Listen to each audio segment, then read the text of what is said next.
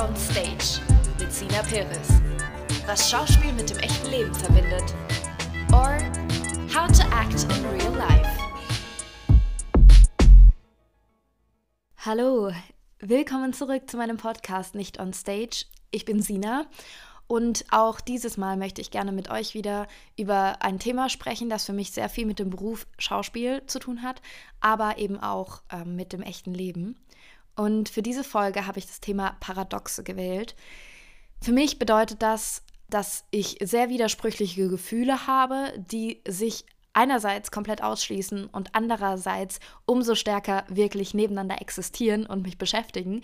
Und deshalb so spannend finde. Es gibt Momente, in denen werden solche Gefühle stärker und dann sind sie total präsent und ich kann gar nicht anders, als mich damit auseinanderzusetzen. Und dann gibt es wieder Momente, in denen wird das Ganze schwächer und ist weniger von Bedeutung und ähm, ist immer noch da, aber viel weniger. Und ich glaube, dass jeder Mensch diese paradoxen Gefühle oder paradoxe Gedanken hat, dass niemand eindimensional ist, dass es immer mehrere Dimensionen gibt, in denen man fühlt, in denen man denkt. Und ja, das finde ich ein sehr spannendes Thema. Ein Paradox der Definition nach ist ein unauflöslicher Widerspruch in sich oder etwas, was einer allgemeinen Erwartung unerwartet widerspricht. In einem Satz könnte ein Paradox beispielsweise sein, weniger ist mehr. Je mehr ich weiß, umso weniger weiß ich. Und das einzig Beständige ist die Veränderung. Abgesehen davon, dass diese drei Sätze Sätze sind, die bestimmt jeder schon mal gehört hat, ist es sowas, was auch total dem Schauspiel zugeordnet werden kann. Man macht im Schauspiel am besten immer, immer mehr und kann dann reduzieren.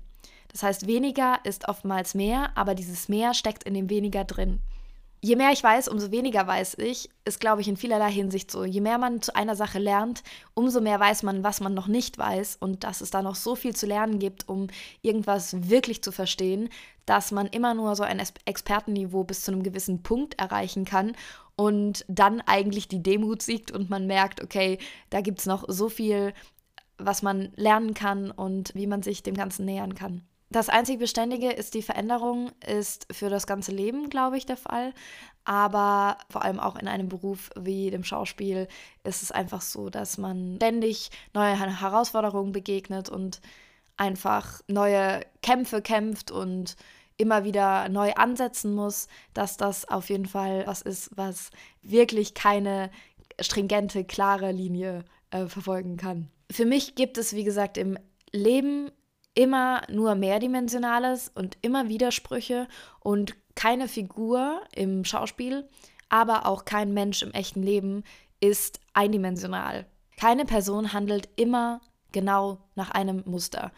Es gibt für jeden Menschen einen Moment, in dem er anders handeln würde, als er es vielleicht normalerweise tun würde, weil die Situation ihn emotional auffühlt, weil eine wichtige Person mit drin hängt, weil es gibt ganz viele Gründe, weshalb eine Person nicht genau so handeln würde, wie sie normalerweise handelt. Das Leben besteht aus Widersprüchen und das ist, hat auch was damit zu tun, dass ich finde, dass man nicht zu schnell urteilen sollte, dass jeder Mensch Gründe hat für das, was er tut und dass man genau dafür ein Interesse haben sollte, weil man macht es sich natürlich einfacher, wenn man davon ausgeht, dass eine Person so ist und die andere so, aber es ist viel echter, wenn man wirklich alles von den Menschen aufnehmen möchte. Ich möchte heute einfach über ein paar Paradoxe sprechen, die mich beschäftigen und meine Gedanken dazu mit euch teilen. Das erste Paradox, worüber ich sprechen möchte, ist das Paradox, dass die Wünsche mit den eigenen Träumen kollidieren. Und jetzt möchte ich erstmal erklären, was ich da mit Wünschen und mit Träumen meine. Wünsche sind für mich in dem Fall jetzt das, was ich mir für mein Leben wünsche, wie ich mir mein Leben vorstelle. Also wo möchte ich wohnen, wie möchte ich dort wohnen, mit wem möchte ich dort wohnen, wünsche ich mir beispielsweise Familie, ähm, möchte ich aufs Land ziehen, möchte ich in der Stadt wohnen, was bin ich für ein Mensch, ähm, was ist mir wichtig, was macht mich glücklich. Und da praktisch diese Lebenswünsche im Kopf zu haben. Und dagegen die Träume zu stellen. Also all das, wo meine Sehnsüchte hinstreben, was ich mir erträume, was ich mir kaum vorzustellen wage, was ich einfach von meinem Leben gerne möchte. Und das eine hat insofern was mit dem anderen zu tun, als dass es natürlich beides in dieselbe Richtung geht. Das ist was, was ich mir für mein Leben vorstelle. Aber diese Wünsche und die Träume, die sind für mich praktisch das, was das Paradox an sich beschreibt. Unter Wünsche zähle ich all die Sachen, die eher den Sicherheitsaspekt bieten. Sachen, die so die Grundpfeiler stellen. Also sprich, wo möchte ich wohnen? Möchte ich eine Familie? Mit wem möchte ich wohnen? Und wie stelle ich mir die Grundstruktur von meinem Leben vor? Also beispielsweise, ich möchte gerne ein Zuhause haben, eine Base, einen Ort, an dem ich zu Hause bin. Und die Träume sind das, wonach mein Herz schreit, wo meine Sehnsüchte liegen, die Ideen, die Träume, die ich für mein Leben habe, ungeachtet der Grundpfeiler. Und ich finde, dass es total interessant ist, weil ich ein Mensch bin, der immer sagt, alles ist möglich. Ich will alles und trotzdem realistisch bleiben dabei. Und das ist echt schwierig manchmal. Und ähm, das ist das Paradox für mich zwischen Wünschen und Träumen. Rein theoretisch kannst du dein Leben aus deinen Möglichkeiten heraus frei gestalten. Und gleichzeitig gibt es natürlich Einschränkungen, die das Leben dir bietet, die deine Situation dir bietet. Und da taucht dann eben diese Unvereinbarkeit doch auch immer mal wieder auf. Und das ist eben vor allem dieser Aspekt der Sicherheit, der Planbarkeit im Vergleich zu dem Freiheitswunsch oder zu all den Sachen, die aus einem Leben heraus entstehen, das flexibel sein muss. Und dieser Satz, alles ist möglich, setzt natürlich dieses Paradox irgendwie außer Kraft, dass die Wünsche den Träumen widersprechen oder die Träume den Wünschen widersprechen. Aber dieser Satz, alles ist möglich, braucht auch unendlich viel Energie, um diesen Satz umsetzen zu können oder zu denken. Manchmal ist der, finde ich, anstrengender und manchmal fällt er viel leichter.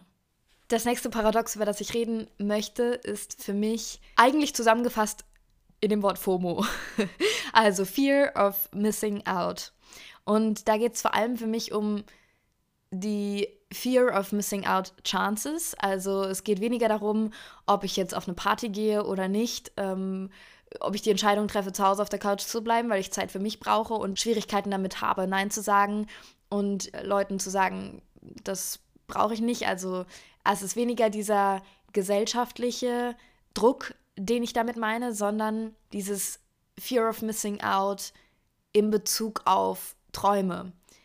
Gleichzeitig irgendwie zufrieden zu sein und unendlich glücklich mit dem Leben, ähm, was ich habe und doch immer mehr zu wollen und never enough in mir drin zu tragen. Also mehr zu wollen von dem, obwohl ich zufrieden bin.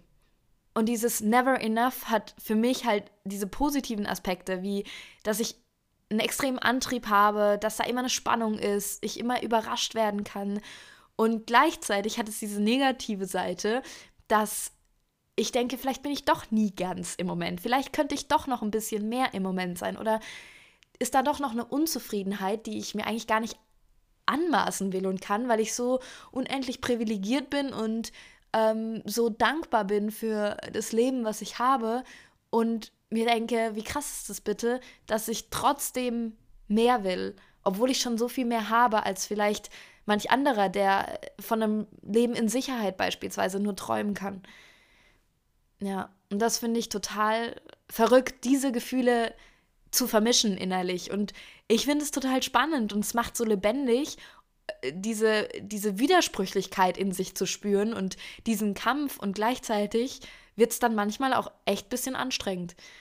Und gleichzeitig ist es dann aber gar nicht, also ist diese Anstrengung ja auch ein Witz im Vergleich zu was im Leben sonst anstrengend sein kann der Kopf macht einfach manchmal so verrückte Dinge, die sich auf den ganzen Körper auswirken und der Körper wirkt sich dann wieder auf den Kopf aus und dann merkt man richtig, wie alles so innerlich arbeitet und ähm, ja, viel wird. Und das sind so Gefühle, die man selber in sich trägt und die man dann auf der Bühne beispielsweise in einer Figur schaffen will zu haben. Also, dass man der Figur auch so eine Vielschichtigkeit gibt, die äh, einen normaler Mensch auch hat, all die Gedanken, die Gefühle, die derjenige in sich trägt, dass man sowas immer hinten dran stehen hat, während man eine Figur spielt, um sie echt und lebendig zu machen.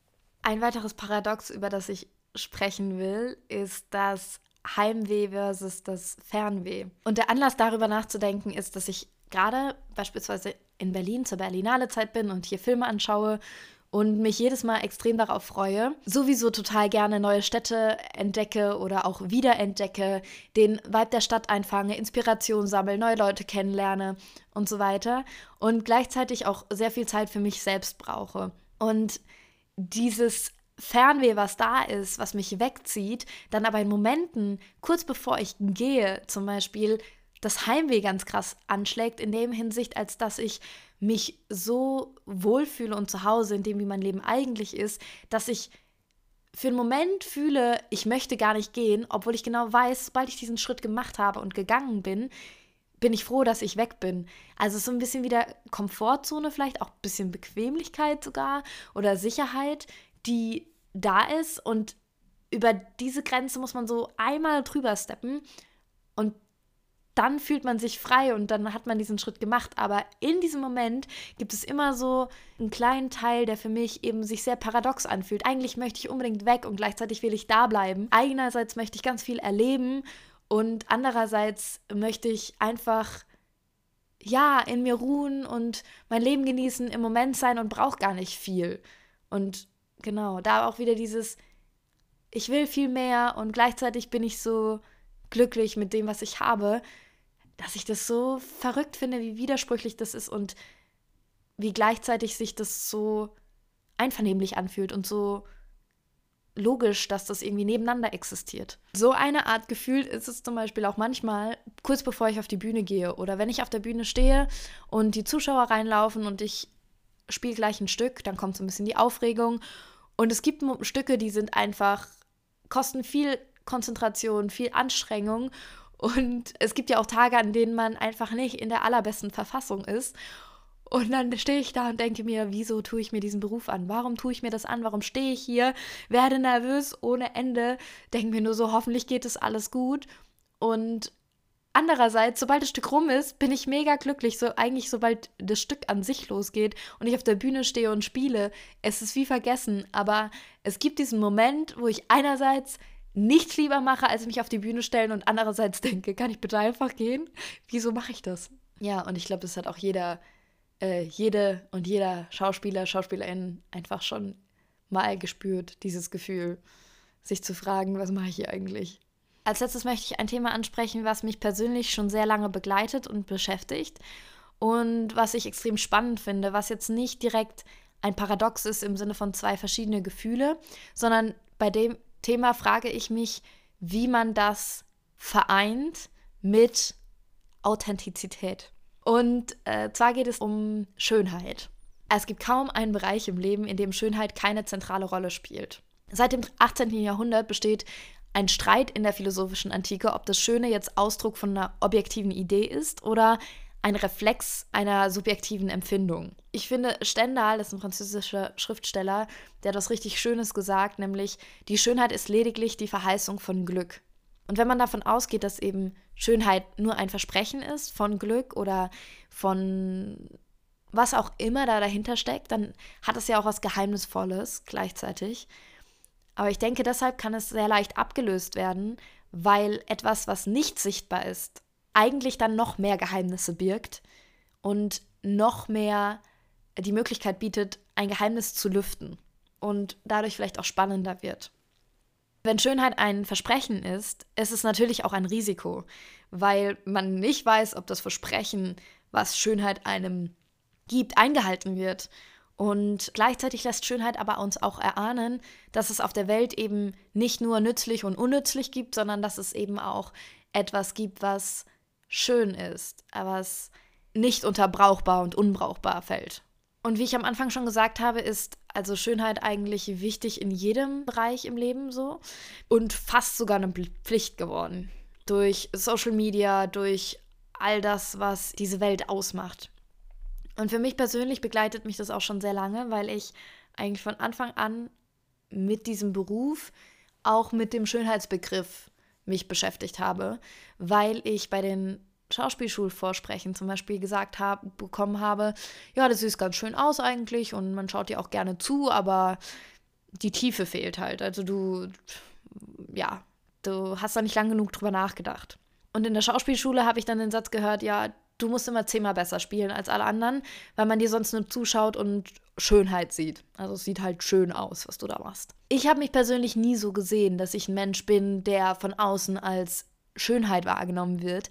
Und ich tue es auch bis heute nicht. Also auch für mich gibt es natürlich Menschen, die kommen in den Raum und jeder denkt einfach nur wow oder ich denke einfach nur wow. Und es gibt natürlich ein, ähm, ein Schönheitsideal, ähm, beziehungsweise mehrere Schönheitsideale natürlich, aber Menschen, die eher als schön von der Masse angesehen werden als andere, ganz klar.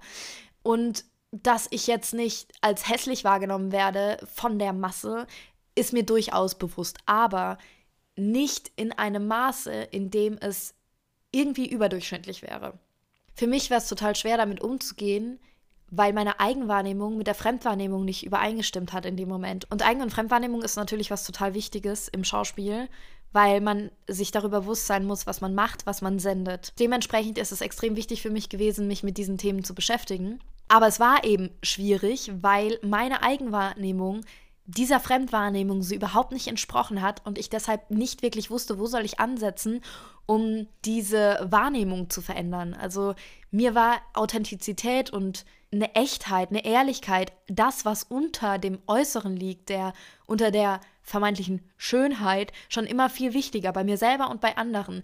Und dadurch hat mich das einerseits verletzt und äh, gleichzeitig wirklich herausgefordert und vor eine Grundfrage gestellt, weil ich damit nicht umzugehen wusste weil dieser Mut zur Hässlichkeit, den man auch haben muss, wenn man ehrlich Gefühle ohne Filter nach außen trägt, der war absolut da und eigentlich von mir extrem gewollt und kam eben überhaupt nicht an. Das Einzige, was ich immer wollte, war jemanden an mich ranlassen, also die Zuschauer an mich ranlassen, Mitspieler an mich ranlassen, weil dieser echte, ehrliche Kontakt das war, was mich interessiert hat. Ja, das war sehr herausfordernd für mich und für mich eben dann doch eigentlich auch wieder ein Paradox, nämlich meine Eigenwahrnehmung mit der Fremdwahrnehmung, die mir da gespiegelt wurde. Der Umgang damit ist dann eigentlich so weitergegangen, dass dieser Beruf eben auch viel mit Kritikfähigkeit zu tun hat und man natürlich aber einordnen muss, auf welcher Ebene findet die Kritik gerade statt. Hat es vielleicht was mit der Person an sich zu tun, die diese Kritik äußert, oder hat es wirklich was mit dem zu tun, ähm, was ich gemacht habe? und dann auch zu trennen zwischen, es ist zwar eine persönlichere Kritik äh, in diesem Beruf, weil es immer die Person, also die eigene Person betrifft, aber gleichzeitig ist es natürlich meine Schauspielperson und nicht meine persönliche Person. Und ähm, ja, eher der Umgang damit und damit das Verständnis für mich selbst und noch mehr mich selbst zuzulassen und mein Selbstbild nicht von so Aussagen abhängig zu machen, was mich dann dem nahegebracht hat, was, glaube ich, zu dem geführt hat, was immer mehr diesen Filter doch auch dann wegnimmt. Und mehr zulässt als Schönheit. Und all das hat mich auch darüber nachdenken lassen, ob Authentizität und Schönheit sich eigentlich widersprechen.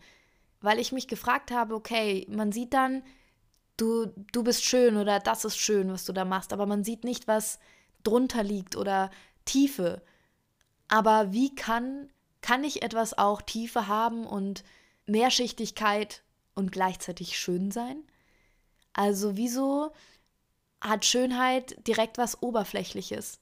Und das hat wahrscheinlich auch was mit eben der gesellschaftlichen Prägung zu tun, dass man eher in Schönheit einen Zusammenhang mit sittlich-moralischen Qualitäten sieht oder von Schönheit oder von etwas, das schön ist, vielleicht reflexartig auch erstmal was Gutes erwartet, dass man dieses Schönsein nicht zusammenbringt mit Verlust oder Trauer oder Bösartigkeit, all diesen Eigenschaften, die man eher im gesellschaftlichen Rahmen mit Nichtschönheit oder Hässlichkeit verbindet.